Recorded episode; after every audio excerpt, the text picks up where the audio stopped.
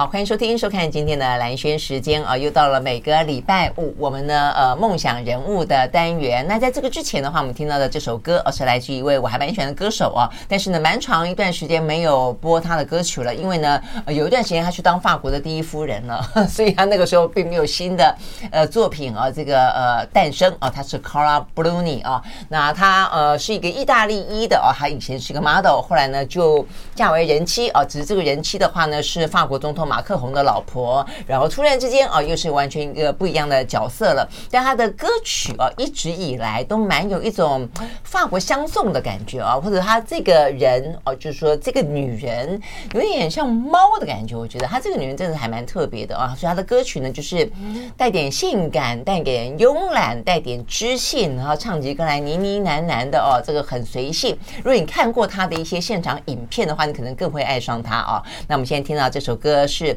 呃，为了今天特别挑哦，他这首歌，我希望在每一天的时候哦，都给大家非常棒的感觉。他这首歌叫《Perfect Day》，希望每个人今天呢都是一个最美好的一天。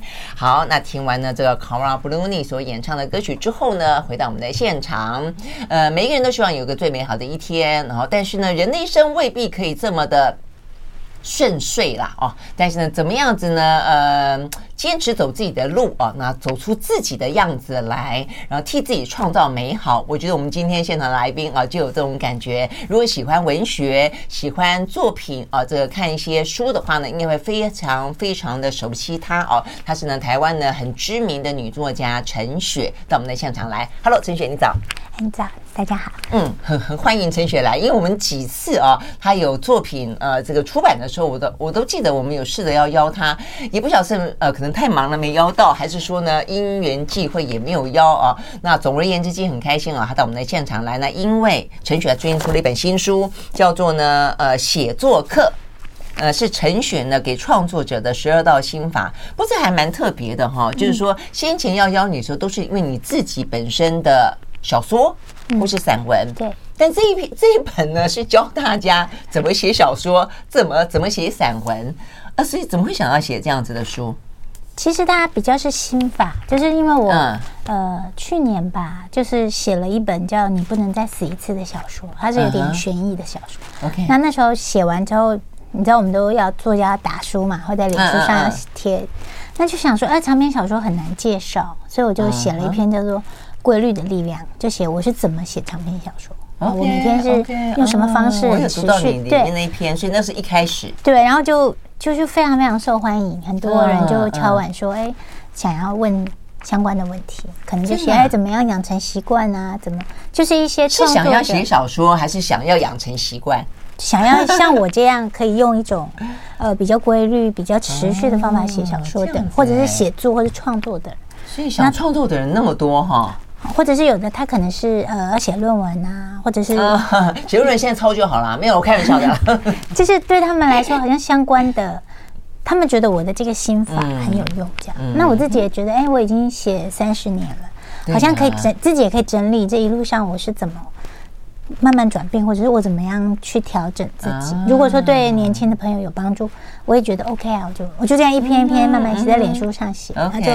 因为在脸书上比较会跟网友互动，对，大家就也会提一些问题啊，比如说什么眼高手低怎么办啊，还是什么、欸、呃，一看到稿纸就空白嘛。以前有一种什么作家什么空白症吧，反正就是一一看到电脑、哦、或者是一看到白纸就会害怕，就害怕，或者是说本来平常看起来滔滔不绝的，对，一麦克风一拿起来，对对对，哇，脑袋一片空白，讲不出半半个字来。或者他们最常问就是说，哎，没有灵感怎么办？嗯，我觉得自己才华不够怎么办？那所以这些问题大部分都是回答这个，而不是说哦，你怎么开始写小说？嗯哼，关于技法的部分比较少，所以我是想是心法，因为我认为技法或者是写作到底能不能教，这个是蛮大家蛮多看法。嗯，但是我觉得心法倒是可以传授的。嗯，对，因为因为毕竟我在台湾这样子的一个写作行行业里面。就专职这么久，它不是一件容易的事情，所以也会教教大家，比如说，呃，怎么接工作啊，工作怎么跟人家谈价钱，还蛮务实的。对，有一些蛮务实的东西。我觉得，因为我常常会遇到年轻的朋友就来问，嗯，聚会的时候就会说，啊，接到一个工作，可是就好钱好少哦。那我就说，哎，你应该先问清楚啊。嗯哼。所以我在哦，原来大家会害怕去谈钱。因为大家是作家嘛，嗯、就觉得不应该谈钱。可是因为我们实际上每个人都要生活，对，所以我就觉得，哎，这这个心法是让你方方面面慢慢开始有一个自觉，嗯，怎么样靠着这个行业跟相关的行业，嗯哼，我生活下去。嗯、你要追求梦想，你得先活下去嘛。对对，所以里面就是比较多会是传说这样子的心法。嗯哼，我觉得这也反映出来，我觉得陈雪是一个在台湾作家里面蛮特别的一个作家，就是说，呃，你也从来不会去。会演就是你，你可能必须为了要写作这个梦想，你得要去很认真的去赚钱，去养活自己。然后呃，在这个书里面，我也才看到说，其实你的养活自己，就是说你可能必须，因为你是一个市场小孩，所以你可能必须要去叫卖，你可能很会卖东西，很会吆喝。然后呃，所以我觉得这个跟一般大家可能认为的作家这个身份实际上是落差还蛮大的，对不对？那更不用说陈雪，其实他他你的。创创作本身一直以来，第一个，他可能是一个同志作家当中很早就去表露过程一路走来的一些辛苦啦、爱啊与伤伤害啦，包括你的一些童年等等，我就觉得其实就很特别。所以呢，对你来说，呃，作家这个份工作已经像是真的一份工作了哈。很多人会觉得作家是个梦。可对你来说，工作对是个梦，正职是个正职。我后来看了以后，我就会觉得现在很流行所谓的职人精神，有没有？我后来看完以后，突然之间觉得，哇，陈雪好有职人精神哦！因为这就是我追求的，是不是？嗯，我有觉得一件事要做，如果它是你的职业，你就把它做到最好。嗯。可是我们的环境不允许我们可以全职去做，但是我还是可以用一个职业的精神去做。嗯，我觉得很多演员也是这样，嗯、就是对，就是他们可能因为环境没有那么好，嗯、那可是他们的演出，他们对他们自己的要求还是很高。我们台湾的运动员都是一样，就是我们可能不是拥有那么多的富裕的金钱，但是我们对我们自己的专职还是要求很高。嗯，那你有一天、嗯、有有一天你被看到，或者你有更大的舞台的时候，嗯、你已经准备的很好了。嗯，就像不是说哦，因为。这个很有前途，你才去做它，而是我们自己去创造出你自己的前途。嗯，你是怎么样的开始去去？呃，决定自己要用这样的一个比较职人的精神，就把它当做一份工作。因为我觉得大家对于作家，其实会这样赋予他一些比较更更高尚的，或者更更更呃浪漫文艺的那个气息啊。但是问题是不是所有的作家都是不世出的奇才？写了一本书之后，从此之后就就是在庙堂之上定了这么的高，然后大家就会愿意用不同的方式去奉养你。通常其实真正的作家还是都很辛苦的一个字。没有看到什么人是可以被奉养的，台湾蛮难的。就算你已经到了非常高的地位的很多奖，大部分都是教授比较多。对，但他至少有一份可能就是一个比较正直，而且可能感觉上比较是属于一个呃高尚一点嘛，呃，就是优雅一点的。就是说，你会不会觉得呃，通常很多是老师，然后可能有一份教职，然后或者上一点呃什么样的课程。然后就比较不会像你一样，你是需要感觉用劳力去付出。因为我 怎么说呢？我觉得我会后来会决定要把正职的工作辞掉，就是因为觉得以前工作很忙嘛。那你想写，可是你的时间很少。你拥有的时间，因为我其实比较大的兴趣是写长篇小说。嗯，那就觉得那很久才能写一本，或者是说。你就是断断续续、断断续续的写，所以也算是准备了嗯六七年才决定说不要做，不要有一个正职的工作，对吧？嗯、其实我都说职业作家就是把工作辞掉的意思。其实你不会有一个职真的职业叫作家。嗯，那辞掉之后就自己在摸索，就让自己一无所有的人。对对对对对。那你就在摸索的时候就觉得说，哎、嗯，那你既然是为了要写作把工作辞掉，那难道你就应该哎想写才写，或者是坐在家里等灵感吗？后来我觉得，我既然这么珍惜这些时间，我应该好好利用它。嗯哼，所以我就想了，我就是很认真的对待我自己的写作，就把写作变成了我的正职。比如说，我基本上不去演讲、没有活动的时候，我都是呃每天固定的时间就会写作。对，但是养成一个这样的习惯，才。就比如说，你养活自己的方式，变是一个附带式的。对，我就是利用。空档，利用写作的空档去工作，否则你本来可能有一个可以有一个非常完整的工作业务嘛，对不对？工作就是收入也还不错啊，对。但是就是那不是我真的想要的，对呀。那就变成，可是兼职其实也是蛮累的哦。但它会随着你的作品变多，你名气变得比较大，你你得到的工作会相对比较多，你比较可以挑选。但是你还是有蛮多时间是在做那些工作，而不是说只有在写作。目前为止，我觉得不容易，因为你看买一本书，你就算卖个一万本，好像畅销了吧？嗯，但是维持不了你一年的生活费的。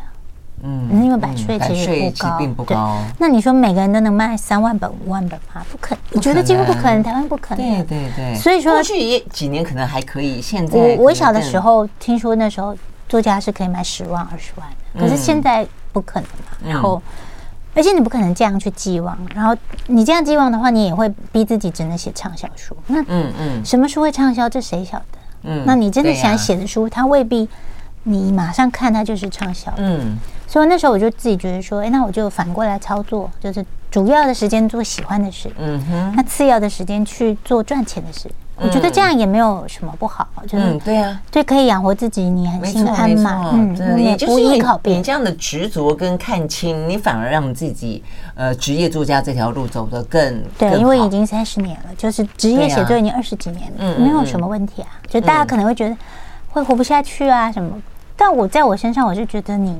你认真去努力的话，不会活下去。你都不赚钱，那当然活不下去。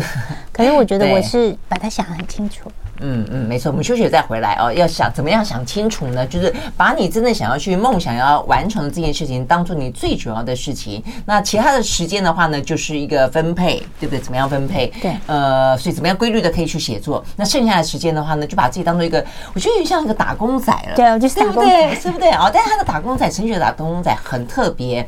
呃，一方面可能会去写很多一些文案啦、嗯、文稿啦，然后当个写手。嗯。但是在你心里。面不会过不去，因为非常清楚知道对对对，这个为什么？还有就是去市场叫卖，现在应该比较少了，对不对？对，来台北后就没有。OK，好，那以前是我也好难想象哦。而且呢，陈雪曾经被人家称赞说她非常会卖东西，对，吆喝就吆喝在市场里面吆喝呢，特别具有魅力，很很很少有人可以拒绝她的。一个有这个呃 sales 天分的作家，到底是一个什么样子啊？我们休息了再回来继续聊。我喜欢 I like。我喜欢 I。好，回到兰萱时间，继续和现场邀请到了作家陈雪啊来聊天。他最近写了一本书，叫做《写作课：给创作者的十二道心法》。我们刚刚讲到，就是说，哎，现在可能我想也是因为什么各式各样的呃社群平台的关系哦，大家有很习惯的分享自己的想法，所以就会写点东西啊。所以对于创作这件事情啊，呃，可能也越来越有兴趣。所以呢，因为这样关系，因缘际会，所以呃，陈雪就写了这个。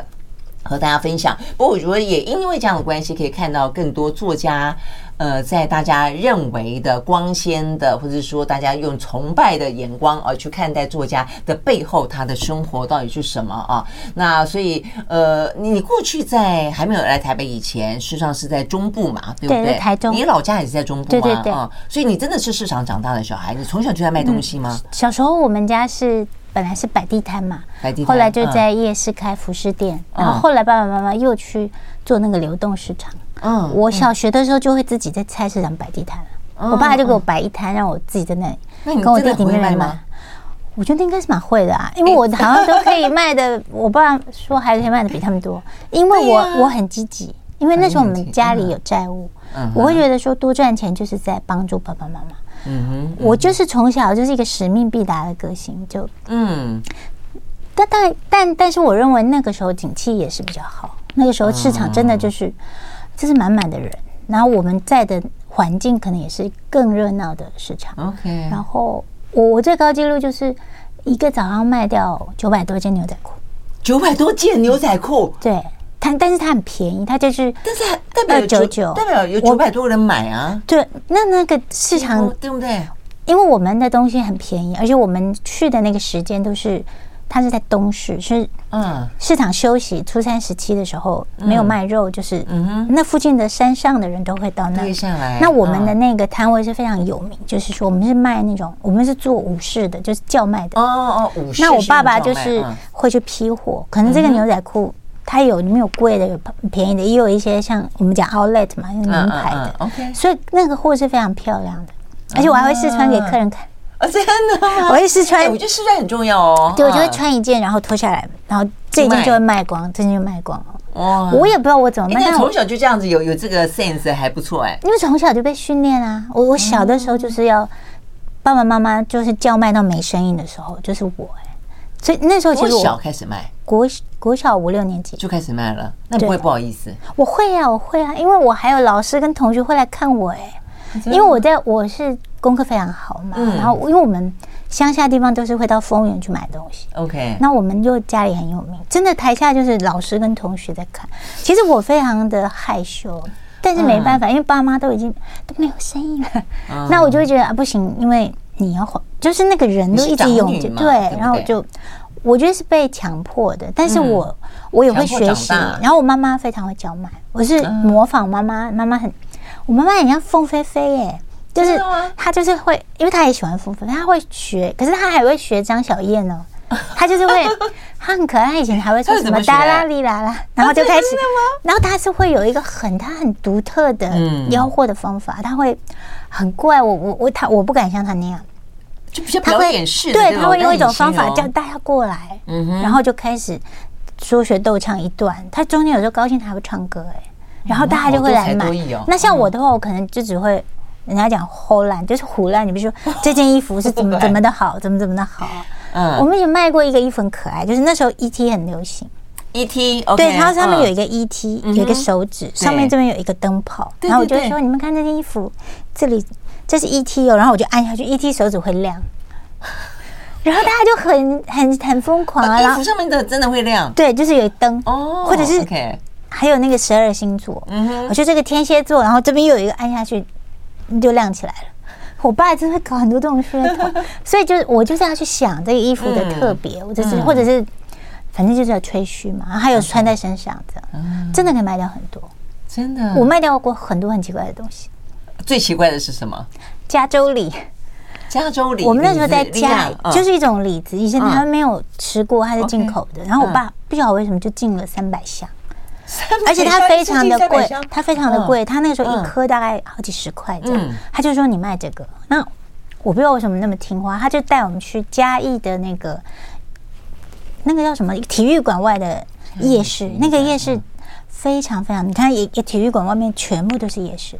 嗯哼，然后我们就在那里摆一个摊子。OK，我怎么卖呀？我不晓得，我就随便吹嘘。我说：“你们知道这个这个梨子怎么来的吗？”他就做航空母舰来的，或者我可能就会说什么他是小白。对，我就想你们听过加州梨吗？就那是从加州来的。我用台就这个讲台，那加州怎么来？加州很远，你们去过加州吗？我就说这是航空母舰来，然后我就会试吃一口给大家看啊。然后其实我觉得大家可能是觉得好玩，而且没听过加州李。对呀，然后大家就，那我一个助手就在那边一直打包哎，我们这个玩销三百箱全部卖掉，我爸吓死了。一天里面吗？一个晚上，一个晚上，他就跟我说，我爸就说你有什么东西卖不掉？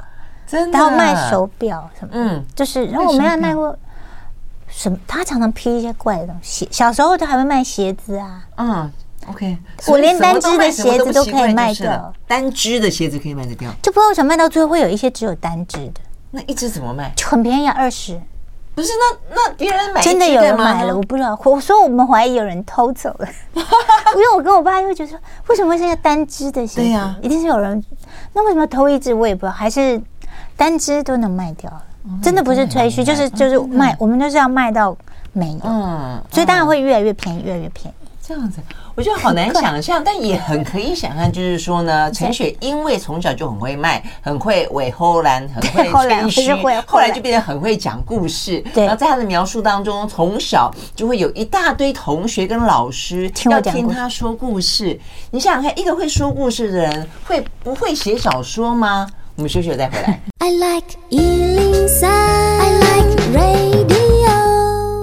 好，回到兰萱时间，继续和现场邀请到的作家陈雪啊来聊天。那陈雪，因为他最近出了一本书啊，叫做《写作课》，和大家分享啊。如果你是一个想要创作的人，呃，事实上呢，呃，陈雪就是还蛮不吝的啊，分享他自己到底怎么样子的去安排他的写作人生。但是我觉得这个写作人生，就是说您得要有非常丰富的人生的经历。对你来说，我觉得对一个小孩子来说，你的这个童年，不管是家里面被倒债，不管是你开始去叫卖，呃，后来呃就演变成很会说故事，然后呢，呃，一方面同学好像因为家里面的的变故也不太看得起你，嗯、但是后来又因为你很会讲故事，又很喜欢你，我觉得那种曲折还蛮蛮多的。而且我想对你来说，是不是从你什么时候开始发现自己的性向？这一部分是不是也是你呃写作的一些来源？呃，童年经历，对童年经历当然有影响。嗯、然后还有，我小时候可能就有发现自己特别会对人看法比较宽容，因为我们家的经历。嗯、然后你看到了很多世态炎凉、人间的那种，嗯嗯，各种。所以我觉得我好像对人的看法比较通透一点，然后嗯嗯，不会轻易的对别人下论断。OK，所以我觉得这个也形成我可以收。收集或是观看到很多人间百态，那这个是写作的一个养分，因为你你在很小的时候你就你不是不食人间烟火，你你受过欺负，你也你们家里也好过也不好过，嗯嗯。那我自己的性情，要这到比较是已经到决定要写作题材的时候，可能会嗯，因为我觉得我觉得我小时候太苦了，所以好像性情要这部分不是我最辛苦的部分，比较辛苦还比较是经济啊、家庭这种责任。那后来你你决定想要以小说为你励志的方向的时候，你不是说你就决定要把你的工作给对放掉嘛？而这个工作事实上就是你爸爸帮你去成立的一个贸易公司。我们就是对一个钟表公司，钟表公司就是在做那种寄卖，蛮复杂的。父父女之间的关系不会因为这样而会呀、啊？当然，因为 因为我我那时候几度就说我不想做了，因为。自己开公司就完全不一样。我以前是先在公司当 sales，然后因为我就是太厉害了，然后我爸就觉得说：“哇，那我们自己就能就能开拓业务，为什么要依附在别人？”嗯，那自己开以后，你所有的成本就是你就是，而且我爸又是借，算是借钱嘛。那我就觉得那样子的生活我应付不了，因为是连睡觉的时间都没有了，怎么可能写作？那我就几度就要离开。然后他们当然就跟我说：“你离开公司就会倒啦。”嗯，但最后我还是离开了。可是那个时候，我爸妈其实是不知道，我是骗他们，因为大家就把公司整顿一下，请了业务，请了内务这样子，然后钱还请人家来经营。可是这样其实说真的，没有自己做，没有办法做很好。但我已经顾不了了。嗯哼，所以我有一段蛮长时间离开台北之后，蛮长时间我爸妈其实很伤心，而且那时候他们经济还变很大了。嗯，对，因为公司就开始。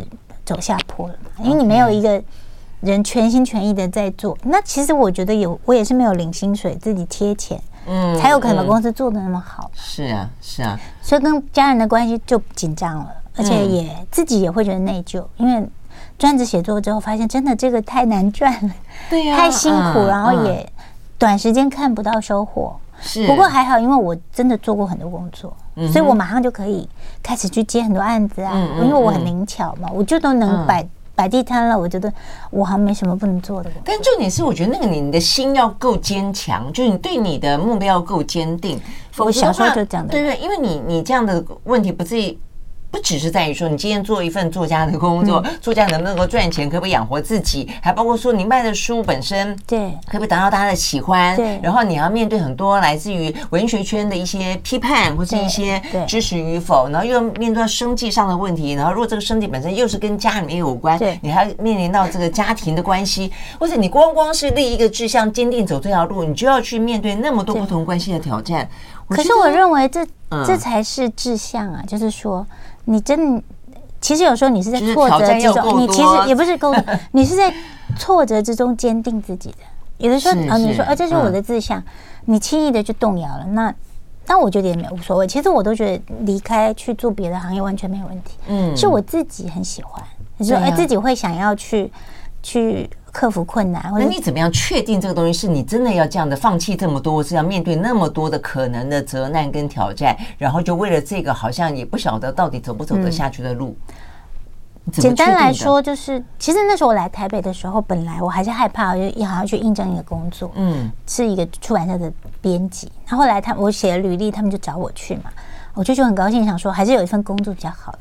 但那个老板就跟我说：“陈雪小姐，我们想出版你的书。”嗯，然后他就跟我聊很多，然后就想，人家为什么跟我见面？不是因为我我来我我会当编辑，就是因为我的作品嘛。那时候虽然作品没有很多，然后他也就很 nice 跟我讲说，哎，他看了我哪一个作品，真的很喜欢什么。那我自己在心里就想说，我给我自己几年的时间，我拼一下。嗯、对，我觉得我拼一下。嗯，第一个是说被也有人认可了，然后第二个是说我真的喜欢写作。我觉得我会做的事情真的很多，可是真的让我做了以后，那个成就感不是来自于赚了多少钱，所以别人称赞，而是你从内心觉得你在实现你的才能。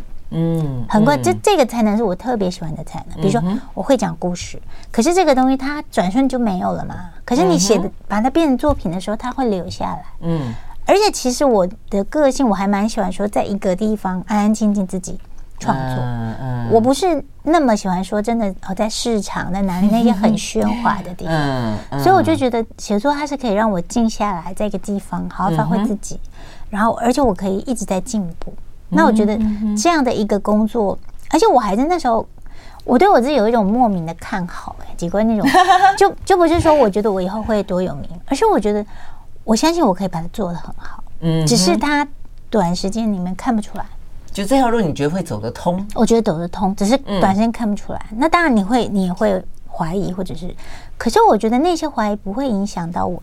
我要写他的意愿，嗯、因为你你一回到书桌前开始写作，你又是那么的快乐，又是那么的，嗯，嗯呃，可可以说你好像变成一个真的真正的自己那种感觉。嗯，我觉得卖东西那些都只是我的一部分而已，不是全。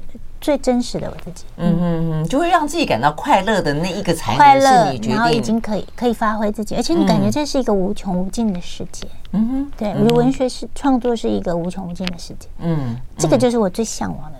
OK，好，所以我觉得，变成说要创作的人，或者说不管你自己本身是不是要往走呃写作这条路走，就是说你要确定自己的那条路是什么，那个东西必然的是要让你觉得自己会觉得愿意燃烧热情、喜欢、热爱，嗯，你做得下去吗？做得下去，对，对就是说我我常常觉得有一些人就一直想要先确定，可是我觉得你不用先确定，嗯、你可以先做。对，我也觉得，因为有时候你觉得哇，这就是我最爱的，你你没有经过试炼，你怎么知道？嗯，然后你会在决定的过程就会浪费掉很多的时间。嗯哼，你因为你你的决定你会掺杂很多因素嘛，这能不能卖钱，别人会不会喜欢，有没有人？嗯，就是就会很多纠结。可我觉得说，你只要还能养活自己，你是你的梦想，你就先去追追看，试试看。那不行，淘汰掉也没关系啊。人人生那么。那么大，你可以有各种尝试，嗯、所以我也不会限制我自己说哦，我只能这样，不能那样。嗯，我总是在这些尝试之后，我就会觉得还是要回到写作来。嗯，我觉得这才是真正的梦想。梦想不是说用想的，哦，我有一个梦这样，而是。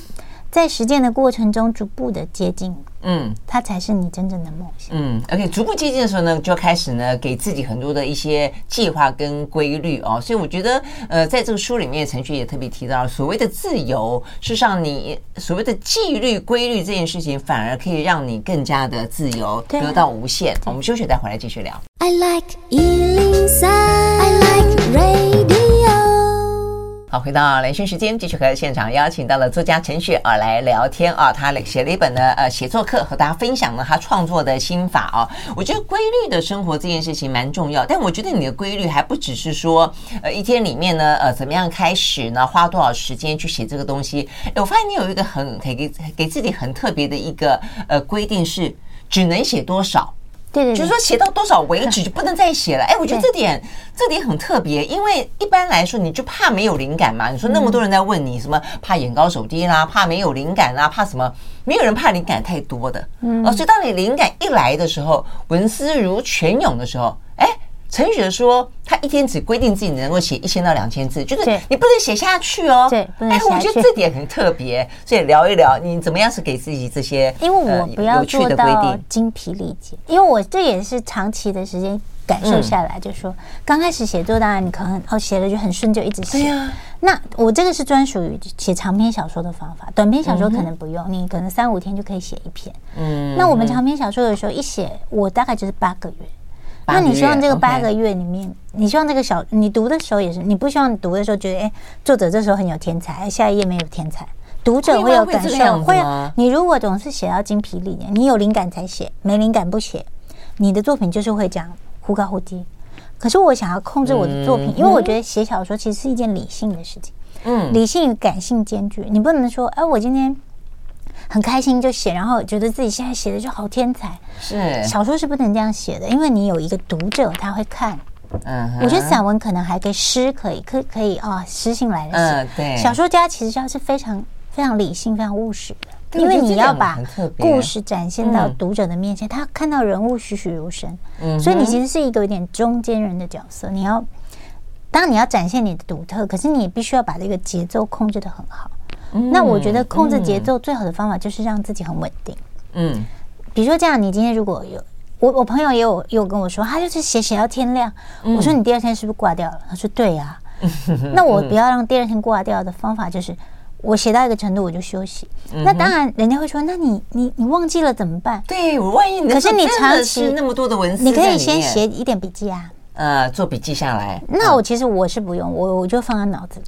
OK，而且我没有那么多灵感，说真的，你每天写，你不会说写一写你就觉得哇欲罢不能。其实你总是，我我其实是喜欢保持在就是油箱满满的状态。嗯，就说哎，我写完，我明天还有东西可以写。嗯，就每天都有，每天每天都有，然后而且你每天还可以再调整，你是有余力你。而且因为我要运动嘛，所以我写完我是要运动，我还要做家事什么的。我不是写完我就可以躺床休息了，因为我不是晚上写作。OK，那我觉得这种方式就是读的人也会感觉到你的作品有一种从容，你不是写的力竭了。嗯，就我们不喜欢做到精疲力竭，因为我已经写作这么多年，我了解说精疲力竭的路是走不长久的。就要配速嘛，跑马拉松你不一口气就跑完。其实写长篇就是一个马拉松啊。那我认为一个专职作家的人生也是一个跑马拉松的过程。嗯，就是说你有时候当然要冲刺一下，可是基本上你把你这个肉身维持的很好，这也是你写作的一个本钱。嗯，就包括呃，我可能会定时的运动，然后我绝对不会写作写到不吃饭。嗯，我我就是吃饭、睡觉、运动这三个东西，我是保持的很好。我从来不。任意的挥霍我自己的身体，嗯，对，所以我觉得这很特别，就是因为大家一般人想象，呃，作家的人生，或者说你以为是那种才气纵横的人，嗯、总会我觉得有过度的想象或者不了解啊，对不对？所以呢，在《神曲》这本书里面，他就讲到说，我想让自己成为一个可以写小写长篇小说的人，所以突然想，可以写长篇小说的人是一个什么样的人？我说、嗯，显然就是一个。呃，可以理性的跟感性兼具，而且可以去照顾好自己的生活的人，所以要有运动，要有工作，要有吃饭，要睡觉。对啊，我觉得哎，突然间觉得好均衡啊，就是哎，好像作家变成一般人了。对啊，作家是一般人，就应该是这样说。我当然也可以去任性的挥霍，可是我自己知道那不是最好的。就像我们，我我自己是学那些呃职业运动员，他们实际上就是。训练，然后比赛，训练比赛，所以他们把他们自己，我常会想嘛，我我看我喜欢的那个球星纳达尔比赛，我想说，如果他前一天跟女朋友吵架，第二天他还可以维持平他的水平，对，他们是可以的，心智是可以锻炼的。就是说，你怎么样让你自己可以，像我也是啊，我有时候身体不好，有时候你人也会发生一些事啊，嗯嗯，但我很可以很快又回到桌前，我马上就专注，这是训练出来的。有些人就不行，有些人他可能。嗯，生病啊，吵架呀，什么各种事，对啊，他就会影响。而且一般来讲，大家也会觉得说，写作的人他的心思可能特别的细腻，更容易受到一些情感上的、外在的等等的事情的一些影响而波动。可是我我个人是觉得，我是把我自己训练的，我可以很快恢复。我再怎么波动，我常开玩笑嘛，比如说跟跟恋人吵架啊，然后吵完我就时间到，我就去吃饭。然后人家觉得你不可思议啊！真的吗？吵完以后马上吵完，对，吵完就吵到，大家就冷战嘛。我就出去买一个便当回来吃，因为我觉得我明天还要工作。哦，你真的是把工作放到这么的前面，对，就是这样。就吵架这件事情，跟恋人分手这件事情，对，我明天还要工作呢，所以我就想还是要回到。当然，你可能有时候哭一下啦，或者是心情不好一下，我会想办法让自己不要影响到我太多。所以写作对你来说像是一个。日升日落的感觉了哈，就是说很多事情可以变，就像是太阳，第二天一定要起来。我第二天陈雪一定要来继续写作。对，日没有什么好说，第二天还不要写作。那，那你前一天就你可以这么认定一件事情，很不简单呐。但上班族不是也这样吗？上班族很多不甘愿的哦，可是还是去了。不见得喜欢自己上班的工作，是被逼的。我我就是可能把那个被逼的感觉训练成一种自愿吧，就是说很重要。你有时候分辨不了你是。你是自愿还是被逼？你就是把它训练成一个，它自然会启动的。嗯、我我认为这样才能找到一个自己自愿的，当然最好了，对不对哈？对，所以要做自己喜欢的事，你会自愿啊。就是你即使有点半强迫，也会也会甘之如饴啊。嗯，我我是这样觉得，而且久了你会发现这个方法很好用，它会陪你度过人生的难关。嗯、怎么说？就比如可能我我中间有生病嘛什么的，嗯、就就是经历一些可能一般人觉得不是那么好的事，可是我会从那个困境里面站起来，因为我有很多这样的经验。像运动员受伤，嗯、他们不会马上就自暴自弃，他们会去复健，他们会相信自己会再站起来。嗯、而我觉得我就是有。这样的素质，我有训练。你的意思是，事实上你，你你你所谓的规律的生活，基本上已经不只是写作规律，你已经锻炼你的心智。它是到某可以随时调整自己，就是说脆弱就站起来，嗯、然后受到打击站起来。你有一个方式可以让你自己站起来，让你自己回到常轨。啊、呃，这很不简单。花多久的时间到这种程度？嗯，十年吧，就是专业写作十年，嗯，磨练下来，中间大可是一我一直就是先用模式来训练自己，就先维持一个纪律，然后才发现说这个纪律可以帮助你强健你的心智，嗯，帮助你排除诱惑，帮助你克服困难，嗯，然后你总是因此而相信他，相信说我这个方式是对的，就是比如说我生病有一长段时间不太能写作，嗯，后来我又训练自己可以写。那之后你再生病的时候，你还是相信你可以写，嗯哼，你就不会像第一次生病的时候那么受到打击，嗯，或者是各种了，包括可能呃写作上也有起伏嘛，有时候你你改变了，你你的风格改变，你可能会失去一些读者，嗯，可是你就相信你自己，你最终还是可以再找到你的读者。我我觉得我总是用这种方式，就是说有一些事情刚做你你没有办法印证的，它需要时间，我会给我自己时间。我这一点跟别人比较不一样，我不会马上就患得患失。嗯，当然人都会起落，可是我可以马上就回来，马上就就嗯，还是回到自己，马上回到自己这样。嗯，我觉得这点蛮重要的。我们休息了再回来继续聊。就是你要给自己一点时间，所有的事情你不要在那儿。第一个你要先做了哈，我觉得这点很重要。先做，然后做了以后呢，你可能从中间就会有找到自信，而且呢，你也不要那么的急，不要急，嗯，不要急。那说的很简单，我觉得做到很有点难。那再来一个呢，其实陈雪在书里面也讲到，这也是一个我最近的体会比较深的，就我会经常的，就是他会经常的。谢谢他自己，对，谢谢他一路走来这么的坚持，谢谢他自己一路呢这么的执着。这件事情其实很不容易哦。那你要跟你自己达成若干的共识才可以，跟自己曾经共患难，对，共患难，对不对？就是跟自己共患难，对不对啊？我们要休息了，再回来。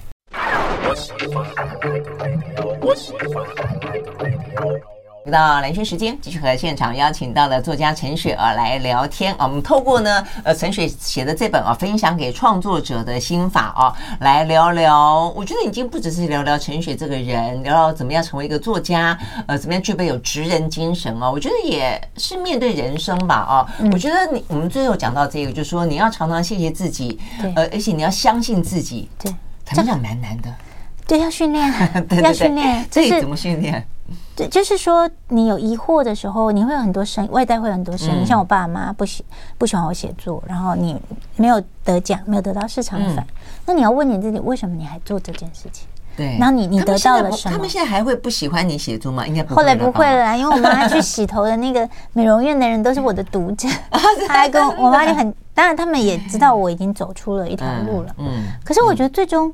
肯定你自己的不是那些东西，而是这件事情之于你的意义，以及它带给你什么。我觉得它带给你的最大的其实不是名和利，嗯，而是你你作为一个人的一种自信跟骄傲。就是我，当然外在的东西它也会带给你，可是真正不会改变的还是这个。我说为什么要谢谢自己？是，嗯，你你谢谢你自己说。